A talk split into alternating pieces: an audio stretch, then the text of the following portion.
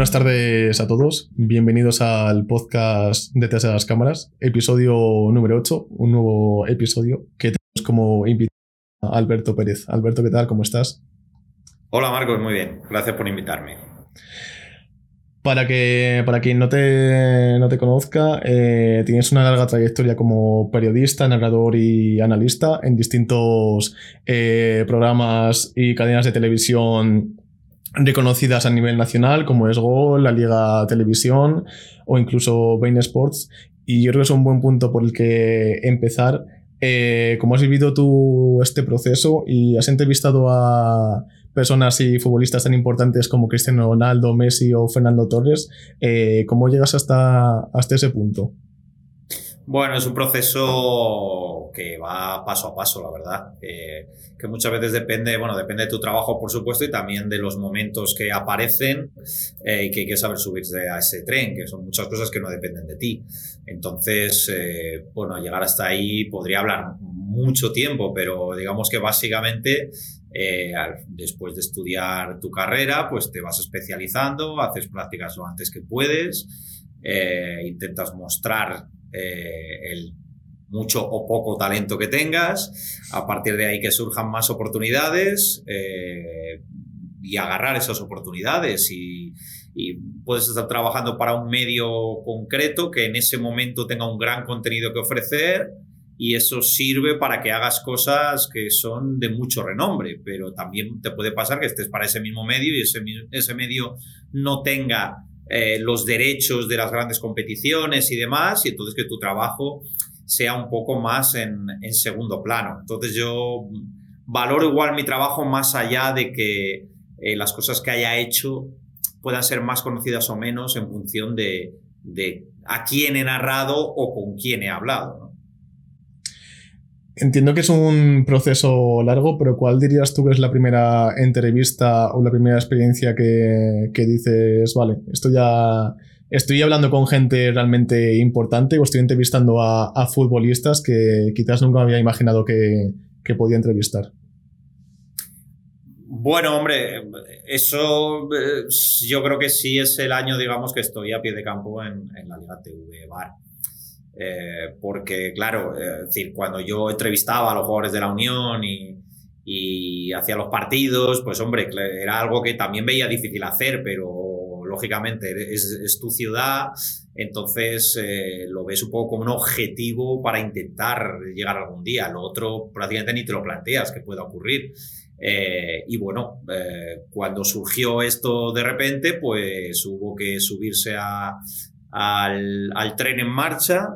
Y, bueno, la, primera entrevista fue a Marcelo, pero yo creo que quizá la primera que me impresionó de verdad fue la entrevista a Neymar, eh, que fue el partido siguiente en el, en el Calderón. Eh, bueno, no por nada, sino por, por, el hecho de que al final es un jugador de, no sé, de mucho nivel, que te paras a pensar y dices, estoy aquí con Neymar, como si nada, ¿no? Eh, pero al final es hacer tu trabajo y, nada más. O sea, luego lo piensas, realmente no cambia nada que sea Neymar a que sea, eh, yo que sé, Ceto, por ejemplo, en, el Salamanca. ¿no? Eh, tienes que intentar hacer las mejores preguntas posibles y hacer bien tu trabajo al final estás preparado profesionalmente para ello, pero bueno, al final, eh, para todo el mundo que le gusta el fútbol, encontrarte eso delante a, Marcelo, a animar gente con tanto recorrido, con, con tanto fandom detrás y que, y que han supuesto tanto para sus respectivos equipos, yo creo que para la gente que nos gusta el fútbol es un, es un plus de motivación.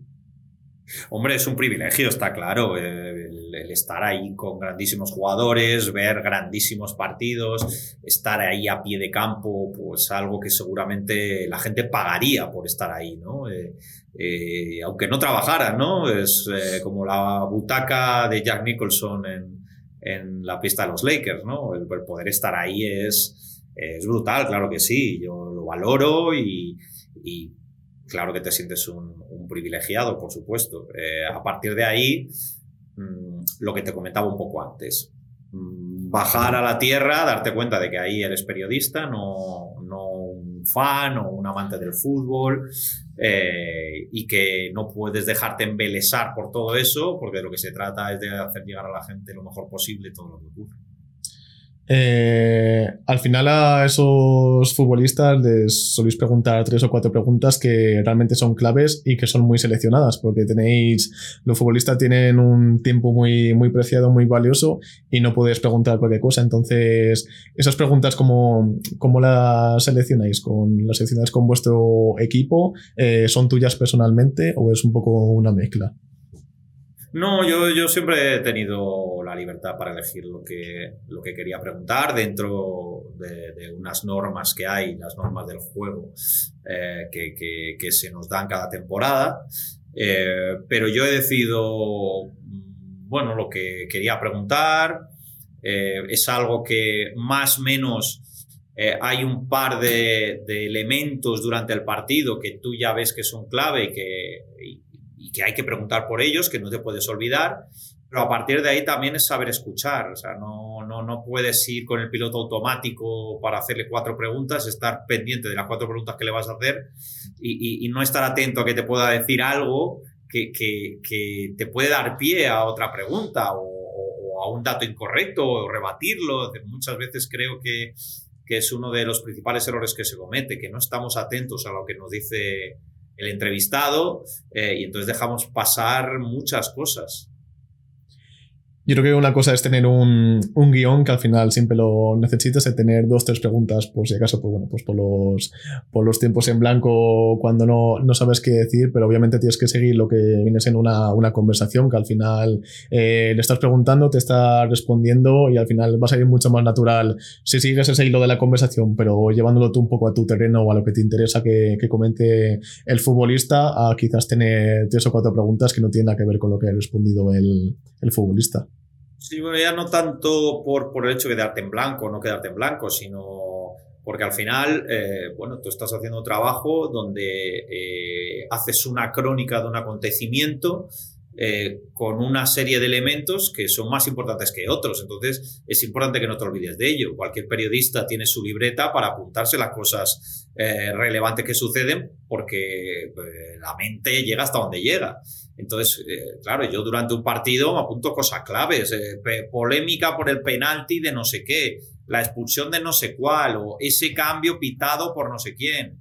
Eh, no ha gustado, o sea, esas tres, cuatro cosas las tienes que tener ahí anotadas para que no se te olvide, que, no se te vaya el entrevistado y dices, o sea, este es el protagonista de la jugada más importante del partido, resulta que no le has preguntado si era penalti o no era penalti, ¿sabes?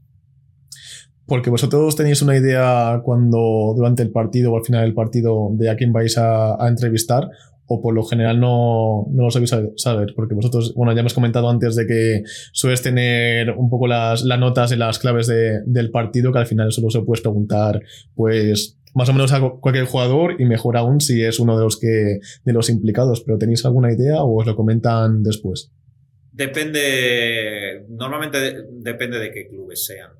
Cuanto más grande es el club, más difícil es que tú puedas elegir a quién, a quién entrevistar y muchas veces son ellos los que te, te llevan al protagonista.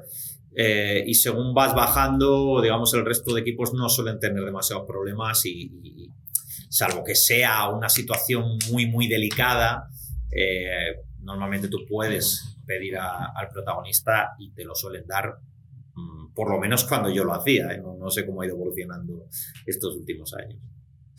Has entrevistado a probablemente para muchos los mejores jugadores de la historia del fútbol, como son Cristiano Ronaldo y, Leo Messi. Eh, ¿Cómo es un poco la preparación pre y durante la, la, entrevista? Entiendo que tienes nervios por la persona que tienes delante, aunque realmente siendo profesional en, en lo tuyo pues lo llevas de, mejor manera, pero ¿cómo, cómo es un poco ese, ese, proceso y esa experiencia? Bueno, eh, es verdad que no te da demasiado tiempo a pensarlo porque en el caso de Messi y de Cristiano, que prácticamente nunca puedes hablar con ellos, te lo dicen al momento y tienes que reaccionar inmediatamente. Eh, lo que pasa es que fueron dos situaciones distintas. Con, con Messi eh, la cosa fue más rodada. Él estuvo esperando pacientemente y, la verdad es que fue muy educado. Eh, y en el caso de Cristiano, Cristiano no estaba muy por la labor de hacer la entrevista, entonces hubo ahí una pequeña discusión con el jefe de prensa del Real Madrid por parte de Cristiano, ¿eh? no, no, mía.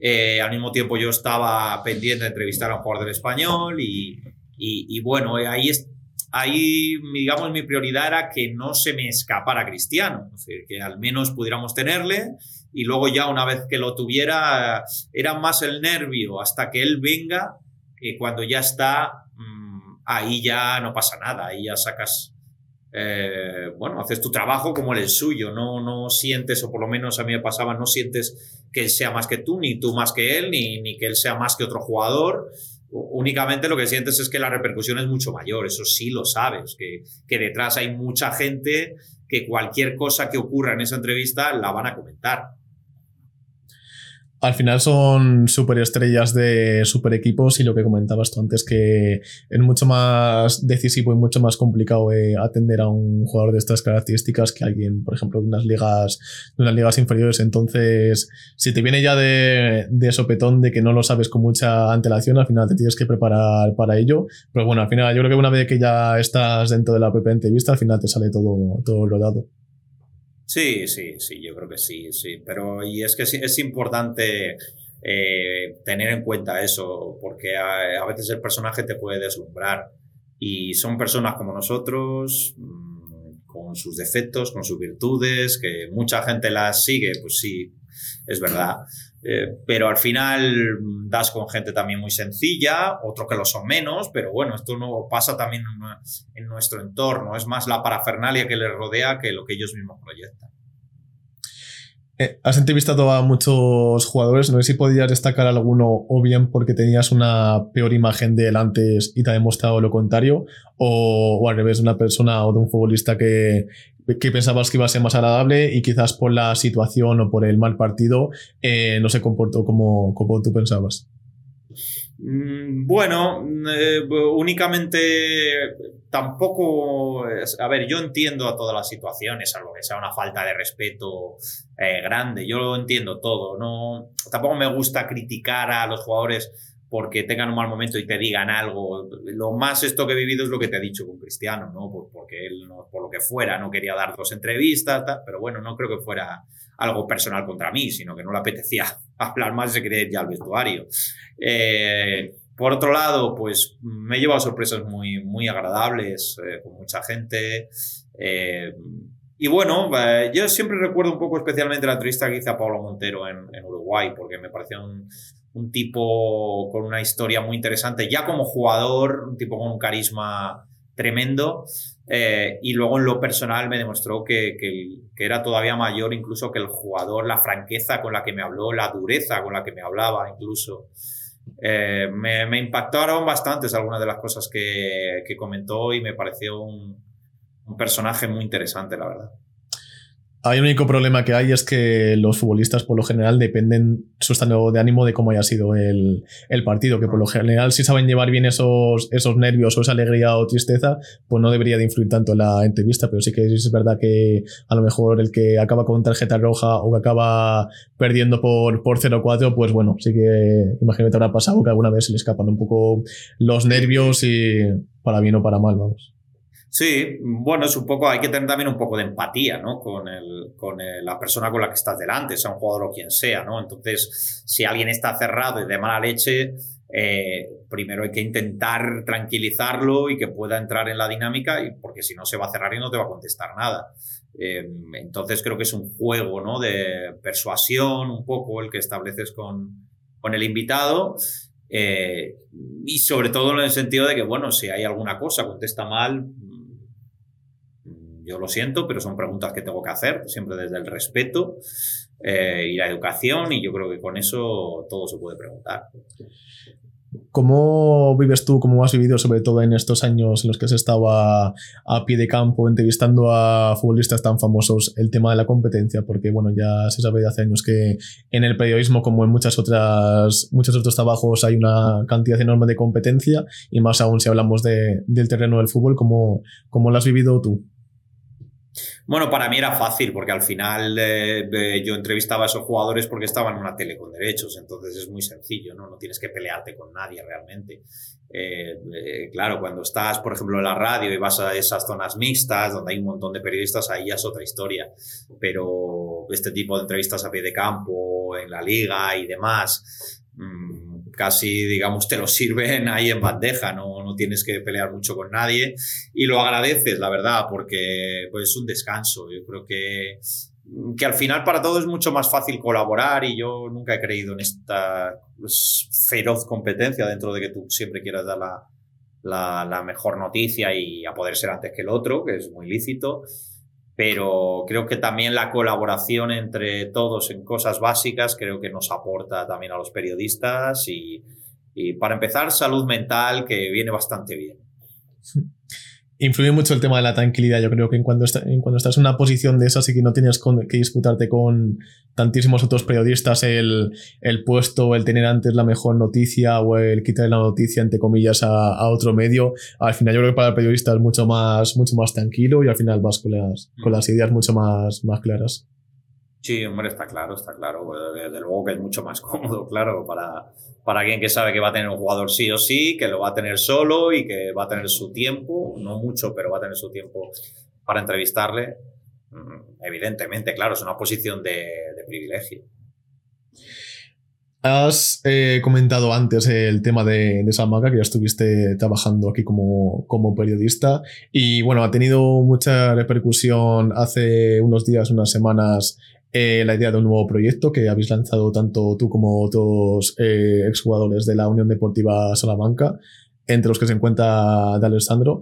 Entonces, queríamos preguntarte un poco por, por, la idea del proyecto, cómo surge y cuáles son los fundamentos o los pilares de, ese nuevo proyecto. Bueno, vamos a ver, esto, esto surge de, de las muchas conversaciones que mantienes con, con gente en Salamanca y cuando la mayoría eh, defiende una cosa que es eh, un proyecto único en la ciudad, ¿no? Eh, y te llama la atención porque ves que muchos te lo dicen, pero eh, lo que dejan muy claro es que por favor que no se sepa. Eh, entonces, bueno, esto venía de hace tiempo y yo me lo planteaba y me, me daba bastante pena, ¿no? Que, que, la gente no pueda expresar sus ideas con, con libertad, ¿no? En, el siglo XXI y a estas alturas. Eh, entonces yo, yo sentía que había mucha gente que quería lo mismo, pero no se atrevía a decirlo. Entonces, eh, bueno, pues me, me, lancé al vacío, como quien dice, con el único interés de, de intentar hacer algo bueno por la ciudad, porque yo ni me voy a llevar nada, ni me voy a quedar si es que esto va para adelante, ni tengo ningún interés personal, ya tengo mi vida, mi trabajo y muchas cosas que hacer. Pero bueno, creía que hacía falta alguien que diera el paso, que diera el paso para defender que debemos estar todos juntos. Eh, que no puede ser, por desgracia, a través de los equipos que hay, esto es una evidencia, con lo cual eh, de lo que se trataba era de un poco de pulsar cómo está la ciudad en este sentido. Por eso hacer, eh, pensamos en que lo mejor era hacer un manifiesto con, digamos, lo que nosotros defendemos como proyecto de fútbol en Salamanca para ver la cantidad de apoyo que tenemos. Y en esas estamos. Eh, es que sin eso no hay nada más, quiero decir, eh, porque también veo que, se corre mucho, ¿no? Se corre mucho y se hablan de cosas que es que es demasiado pronto, que ni siquiera yo recuerdo haber hablado de muchas de ellas, eh, porque el primer paso es ver cuánta gente firma el manifiesto, ese es el primer paso. Si lo firma poca gente, pues hasta aquí hemos llegado, lo hemos intentado, gracias, buenas tardes. Eh, vemos que hay mucha respuesta que nosotros creemos que la puede haber, porque al final se trata de una firma en la cual no te tienes que exponer públicamente. Pues oye, con esa masa social detrás, podemos empezar a trabajar, ¿no? Oye, que, que Salamanca quiere esto. Eh, es como una especie de referéndum. Salamanca decide esto. Pues con esto vamos a empezar a trabajar sobre todo en lo primero y lo más importante, creo, que es eh, recuperar el estadio mántico a la ciudad. Eh, sin esas dos cosas no hay nada, pero sin el paso uno no hay paso dos, quiero decir. Hasta que no veamos la respuesta de la gente, lo demás es que es hablar por hablar. Yo creo que todo proyecto, al igual que unos comienzos, tienen que tener una, una, continuidad y yo creo que la parte de la continuidad es un poco lo que le duda un poco más a la gente, porque la parte del manifiesto está clara, ya la habéis expuesto en varias redes sociales con varios, con varios nombres, pero a la gente, a la sociedad le surge bastante duda, sobre todo respecto a dónde se jugaría. Ya has dicho que la idea es de recuperar el, el Elmántico y con qué jugadores y en qué, y en qué categoría de, de, fútbol español. Entonces. Es que, claro, es que eso es correr, es que eso es correr mucho. Lo que sí te puedo asegurar es que eh, sin el Elmántico no hay nada. Es decir, eh, este proyecto pretende ser de unidad y pretende utilizar el, el, el espacio eh, que, que, era el de unidad para toda la ciudad, eh, que ahora está en manos de otra persona. Es que esto es así, con lo cual eh, no sabes si lo vas a conseguir. Tú eh, tendrás que negociar, eh, tendrás que activar inversores que tienes, tendrás que activar la ayuda de las instituciones. No lo sabemos. ¿Es muy difícil? Claro que es muy difícil. Si nosotros somos más conscientes que nadie de que es muy difícil. Pero pensamos que es la única opción que nos queda. Que porque si no, pues bueno, queda estar como estamos bueno, habrá quien piense que, así está bien, y bueno, me parece perfecto y lo respeto. Y hay muchos que pensamos que, es muy difícil que esto lleve a ningún sitio eh, para que Salamanca vuelva al fútbol profesional, que es lo que yo creo que debe aspirar una ciudad como la nuestra. Entonces, bueno, por lo menos nosotros nos vamos a quedar con la conciencia tranquila, que es de intentar algo que creemos que es por el bien de la ciudad, y si no sale, pues nos damos la mano todos quedaremos mucho más tranquilos porque nadie nos dirá nada y será todo mucho más fácil también en, nuestras vidas para, para, todos los que estamos detrás de esto. En el caso que este manifiesto y este proyecto siga, siga para adelante, eh, bueno, has comentado que la idea es recuperar el, el elmántico, aunque es un poco hablar por hablar, ¿cómo, cómo sería la, la, idea así de absorber el... Te estoy poniendo supuestos casos, de absorber el, el Salamanca, comprar una plaza o empezar desde, desde abajo? ¿O no tenéis nada pensado? Mm, bueno, hombre, hay opiniones. Claro que cuando tienes las reuniones mm, todos hablamos de cosas. Eh, y, no, y ni siquiera entre nosotros estamos de acuerdo exactamente en todo. Eh, estamos de acuerdo en lo más importante, y es que hace falta un cambio y un proyecto de unidad. En eso estamos de acuerdo. Luego, cada uno lo vemos a nuestra manera. Eh, pero creo que esas cosas eh, ya se verán más adelante. Eh, creo que lo básico es esas dos cosas que te digo. Si esas dos cosas las tenemos, si tenemos una masa social que respalda esto y tenemos el estadio que vuelve a ser eh, un lugar nuestro o por lo menos participado por gente de Salamanca y que intervenga las decisiones y demás, si tenemos eso, está ganada prácticamente cualquier cosa lo demás será menos importante. Si empiezas en provincial o empiezas en tal, o eh, me parecen detalles menos trascendentes. Por lo menos habremos dado un mensaje. Eso va a quedar ahí siempre, incluso se haga el equipo no. Habremos dado un mensaje. Salamanca quiere esto, ¿no? E, esa es nuestra principal lucha. Que a la gente le parecerá poco importante, para nosotros es muy importante. Salamanca quiere esto o no quiere esto, y si no quiere esto, pues hasta luego, lo guardamos en un cajón y hasta la próxima. Pero creo que eso va a quedar para todo el mundo. Sigamos o no con el proyecto. Aquí, aquí es cuestión de números, ¿no? Esta gente quiere esto en la ciudad. Y esta gente ahora que es libre de manifestarse, se manifiesta si quiere o no quiere, con total libertad, que no, no pretendemos otra cosa. Eh, respecto a. Bueno, por eso sí que lo has comentado, de que la idea es crear un nuevo proyecto totalmente de, de cero, eso sí que estáis de, de acuerdo. Eh, ahora mismo tenemos dos proyectos principalmente en Salamanca, que son el Salamanca y el Unionista, sin contar el, el Guijuelo. Entonces, ¿en qué no estáis de acuerdo con esos dos proyectos que ya están, que ya están formados? Pues la idea de partir de un nuevo proyecto es porque no estáis de acuerdo con, los dos en alguna cuestión o incluso en varias cuestiones. Entonces, ¿en qué no estáis de acuerdo de, esos dos proyectos? Porque de mi punto de vista son los dos extremos que hay. Sí, sí.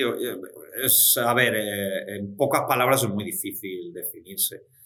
Eh, yo te puedo contar y yo hablo por mí, no, no puedo hablar por el resto, aunque hemos hablado entre todos, pero cada uno tiene sus sensibilidades. En primer lugar, pensamos que, el proyecto Unionistas es, muy bonito, tiene un mérito increíble, eh, pero creemos que es un proyecto difícil para sentarse en el fútbol profesional, complicado. Eh, pero yo creo que ellos mismos también lo saben, creo. Entonces, claro, nosotros queremos que Salamanca esté en el fútbol profesional. Y, bueno, entendemos que, nuestro proyecto va un poco por ahí.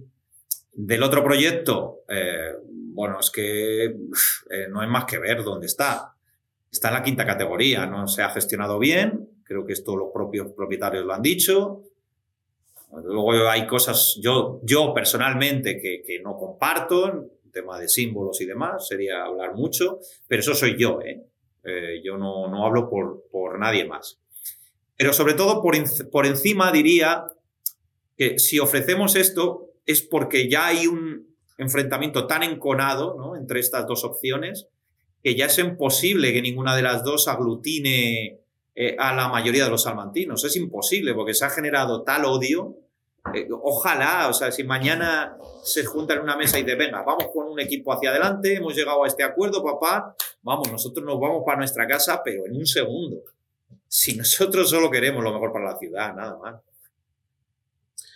Es la idea un poco, bueno, y un poco el problema que, que surge que al final eso ya está en, las, la ciudad, por así decirlo, dividida entre esas dos aficiones, esos dos equipos, y no sé cómo encajará, bueno, eso en cuanto salga el, el manifiesto y, y, la gente vote libremente, pues, pues ya se verá. Yo desde mi punto de vista, Salamanca es una ciudad pequeña y ya demasiada separación hay como para generar un tercer equipo, pero bueno, al final es mi opinión y eso no lo decido yo, sino lo decide, lo decide la gente. Hombre, yo creo que también te digo que más separación de la que ya hay es absolutamente imposible. Claro, la, pregunta, sí, porque esto es muy recurrente. Eh, y la pregunta que yo hago es cuál es la alternativa. Lo que tenemos ahora, pues si la gente cree que lo que tenemos ahora está bien, yo no puedo compartir. También respecto al, proyecto de Unionistas, y yo hablo como seguidor de, Unionistas, a mí también me parece un proyecto brillante el empezar desde cero y encontrarse donde se encuentran con el, uno de los presupuestos más bajos de, toda la segunda B. Pero también hablamos que al final es una opinión personal tuya, pues tampoco está consensuada de momento por un grupo, como has comentado antes, pero realmente si unionistas, que la idea es subir cuanto más mejor eh, ves complicado o cierta gente ve complicado que, que ascienda más, eh, habría que ver pues este nuevo proyecto cómo, cómo va a llegar hasta ahí. Ya no solo subir, que obviamente has comentado antes que la idea es que Salamanca vuelva, entiendo, a, primera o a segunda, como estuvo, como estuvo antes de, desde mi punto de vista, de desaparecer. Pero para llegar a esa situación, primero te tienes que llegar a, a dónde está ahora mismo el Universidad de Salamanca. Pues te comentaba antes el tema de si van a empezar desde cero, si van a comprar una plaza, porque hay plazas como las de la Andorra y otros equipos que se compran, se forma un equipo y ya partes de una posición más ventajista que empezar desde, desde cero. Sí. sí. total. Pero bueno, eso es lo que te digo. Es un escenario que ni siquiera nos hemos planteado. Yo, la suerte que tengo, eh, Marcos, es que yo no soy seguidor de nadie. O sea, yo eh, soy seguidor de mi ciudad. Y mi único interés es lo mejor para mi ciudad. No, como no soy de un equipo ni del otro, no, no intento defender a mi equipo, que me parece muy lícito. Eh, mi único interés es el bien de la ciudad, lo que yo creo que es el bien de la ciudad. Ahora que hay una mayoría que piensa que no lo es, pues oye, nos vamos, insisto, no tenemos ningún interés, ninguno vamos a sacar nada de esto, ninguno, te lo puedo asegurar, y yo de hecho, mm, en cuanto acabe el proceso de inicio, yo me, o sea, no es que me, vaya a, borrar de esto, pero yo desaparezco de la primera línea, porque yo no pinto nada más que haber dado el primer paso que poca gente se atrevía a dar, o nadie, no sé. Eh, si fracasa el manifiesto, porque fracasa. Si tiene éxito, porque ya tengo que dejar a otros, que son realmente las personas importantes. Eh, en la ciudad, que avancen con eso. Yo, a partir de ahí, lo dejaré porque ni quiero participar de ese club en caso de que se cree, ni quiero trabajar en él, ni nada de nada. Solo quiero lo mejor para, para mi ciudad. Lo digo 27 veces eh, porque es que es la realidad. Bien, cambiando de tema y ya acercándonos al final del podcast, por el tiempo limitado que, tenemos, eh, me gustaría preguntarte un poco por, por, la Liga Española concretamente. Es decir, ¿cómo, cómo estás viendo tú al, al Barça o al Madrid este, este año? Después un poco de, del Barça de haber formado de nuevo este, este club después de un año, un par de años de, de reconstrucción. Y cómo estás viendo el, el Madrid, que bueno, de momento va siete puntos por, por debajo, si no recuerdo mal, de del Barça y desde mi punto de vista está más, más focalizado en la, en la Champions. ¿Cómo estás viendo tú a ambos equipos? Bueno, eh, no veo ninguno de los dos especialmente bien, la verdad. Lo que pasa es que en España, Barça y Madrid, hagan lo que hagan, prácticamente siempre van a ser primero y segundo. Eh, por eso creo que el Atleti y el Cholo tienen tanto mérito de haberse metido ahí en medio estos años. Pero Barça y Madrid casi por inercia van a ser siempre primero y segundo. Creo que Xavi, bueno, ha reconstruido al equipo relativamente bien. Eh, también creo que mm, eh, creo que tiene más puntos que juego, realmente, que luego el juego no está siendo tan vistoso como se esperaba de, de Xavi en Barcelona, me, me, da la sensación, pero es verdad que ha hecho un bloque bastante sólido que le da de momento para la Liga Española, con Madrid al que veo un poco disperso, eh, que efectivamente parece más centrado en lo que pasa en la Champions que, en la Liga. Pero lo veo abierto, quiero decir, es que no veo a ninguno de los dos me da una fiabilidad demasiado alta. Entonces, no, no me atrevería a, a dar a ninguno de los dos si hablamos de la liga. Obviamente la ventaja la tiene el Barça, pero no veo la liga sentenciada ni mucho menos yo creo que influye mucho lo que, lo que comentas de que desde mi punto de vista, los dos equipos están en una de sus peores temporadas, o no peores, sino más mediocres en los últimos años, sobre todo después de, de, que Messi y Cristiano marcharan de los respectivos equipos. Entonces, desde mi punto de vista, esto se decide en dos, tres partidos. Es decir, tienes un clásico, tienes eh, un partido el fin de que viene, y esos seis puntos de diferencia son los que van a marcar la, la liga, porque en fútbol no estoy viendo a los dos equipos eh, de, forma, de forma correcta, están los que estén jugando excesivamente bien, sobre todo porque comentábamos antes de que Madrid parece un poco más interesado en, en la Champions, que a priori tiene el, el, pase contra el Liverpool bastante encarrilado. Y en cuanto al Barça, bueno, el punto positivo del Barça es que está creando un núcleo joven con los Pedi, los Gavi, los, los Valde, que esto le puede dar muchas alegrías en el, en el futuro. Sí, bueno, eh, también hay que tener en cuenta que hay picos en las temporadas, ¿no? Que, que muchas veces a lo mejor llegas a enero, febrero y, y, ahí pasas un momento un poco más delicado y eh, marzo y abril es cuando se juega de verdad todo. Y ahora fíjate con ese clásico doble, la Copa del Rey, el desgaste que eso va a suponer, que, que a mí eso es algo que me hace eh, dudar del futuro del Madrid en la Champions eh, porque esta eliminatoria la va a pasar, eh, pero creo que los clásicos pasan factura. Ha ocurrido otros años donde se han enfrentado muchas veces y les ha cogido en medio de eliminatorias europeas y eso eh, luego les ha afectado. Y luego también el tema de las bajas es clave. si hay lesiones, cuándo las hay, quiénes son, es que eso puede cambiarlo todo. Una, una lesión en el clásico del jueves puede cambiar la temporada para los dos, dependiendo de quién sea. O sea, si Araujo se lesiona, por ejemplo, el Barça, yo creo que, que es una baja gravísima, como ya lo es la de Pedri, por ejemplo, ¿no? Entonces, muchas veces haces cábalas o piensas lo que puede pasar y una situación que cambie eh, da el giro absoluto al futuro. Y en el caso del Madrid, desde mi punto de vista, tiene una plantilla un poco limitada en lo que es la, última línea, la línea de, del extremo de dos delanteros, porque una, un jugador tan importante como, como Benzema, eh, sobre todo este año y el anterior, cada vez que daba un susto a los madridistas un poco se descongelaba el pecho, porque realmente no tienes un, un cambio de garantías. Después de estar esperando por Mbappé y Haaland, no tienes un cambio de garantías en la delantera. Sí, sí, es cierto. Pero bueno, en Madrid yo creo que ha, eh, hecho acopio de centrocampistas, tiene muchísimos centrocampistas. Y luego hay eh, otras zonas eh, en la plantilla, el suplente Benzema es una, pero también creo que en los laterales el Madrid está justo, que, que, que, claro, están más desprotegidos. Entonces, claro, eso que supone también carga de minutos a otros jugadores que no pueden descansar en determinadas posiciones y eso se puede notar cuando llegue el final de temporada. Que al final lo que tú comentas, importa mucho la carga de, trabajo, porque ya no es que tengas el partido de fin de semana, es que acumulas partidos de Champions, acumulas partidos, lo que comentas, entre semana de, clásicos, que son partidos durísimos con mucha exigencia, y eso le va a repercutir en, la liga, yo, yo, creo que a favor de, del Barça, porque el Barça no cuenta con con la Champions, entonces para los partidos importantes del fin de semana seguramente voy a estar más desahogado que si el Madrid tiene un compromiso el miércoles o el martes. Sí, no, no, total. Eso, es súper importante, la verdad. Eso, es lo que me hace pensar que, el Barça puede mantener el tipo en la liga, porque eso, de jugar jueves-domingo, por ejemplo, como jugaba el Barça, eh, es que ya se ha notado, por ejemplo, en Almería, ¿no?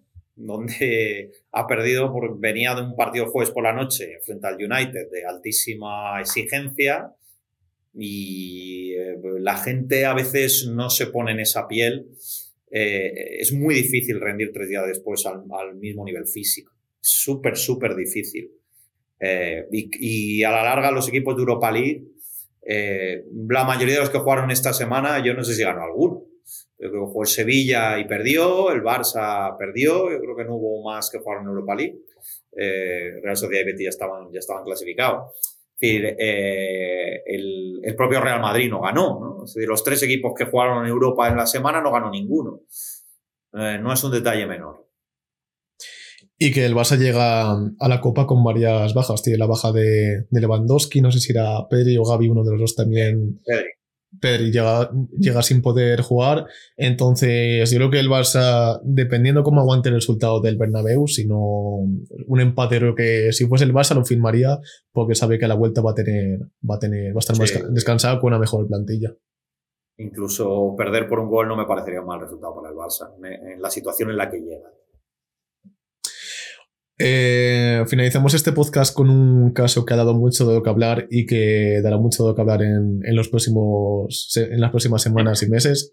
Y es el, caso Negreira respecto al Barcelona y un poco el tema, el tema arbitral. Eh, ¿Cómo lo ves tú y, tu opinión al respecto? Si crees que, el Barça tiene que, tiene que cumplir con, algún castigo, ya sea bien de, títulos, como ha pasado con equipos eh, como el equipo de la, Juventus, por ejemplo, o todos equipos europeos, o cómo lo ves tú?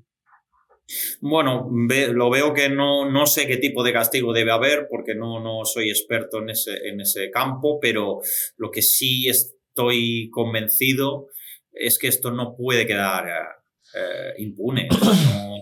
No, no, podemos pasar de largo por este tema como si no hubiera pasado nada. ¿no? Un club, da igual quién sea, en este caso es el Barça, que ha estado pagando décadas eh, al, al, segundo de los eh, árbitros en el escalafón, ¿no? al vicepresidente, aunque le pague por, por hacer ganchillos, que me, me, me parece alucinante. Es decir, no, no se puede permitir yo tengo la sensación de que hay muchas más cosas detrás, no solo con el Barça, pero esto es una sensación, no lo sé. Eh, entonces lo otro son hechos.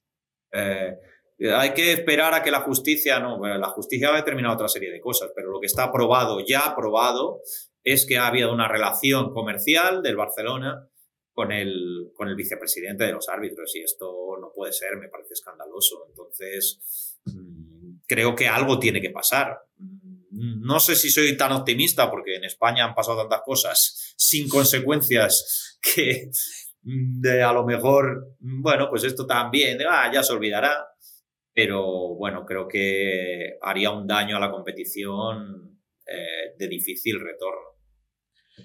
Yo creo que no debería quedar impune también para seguir un poco de ejemplo al resto de clubes, que al final una cosa tan grave que a mí me parece eh, eso, gravísima, del, el tener esas conversaciones o esos contratos con el segundo de, los hábitos a nivel nacional eh, también tiene que servir un poco de escarmiento para el resto de clubes que no se dejen llevar, porque a mí también me parece que a lo mejor no es tanto la punta del iceberg, pero que hay otras cuestiones iguales de, importantes que ya se verán, si no es este año, en los próximos años.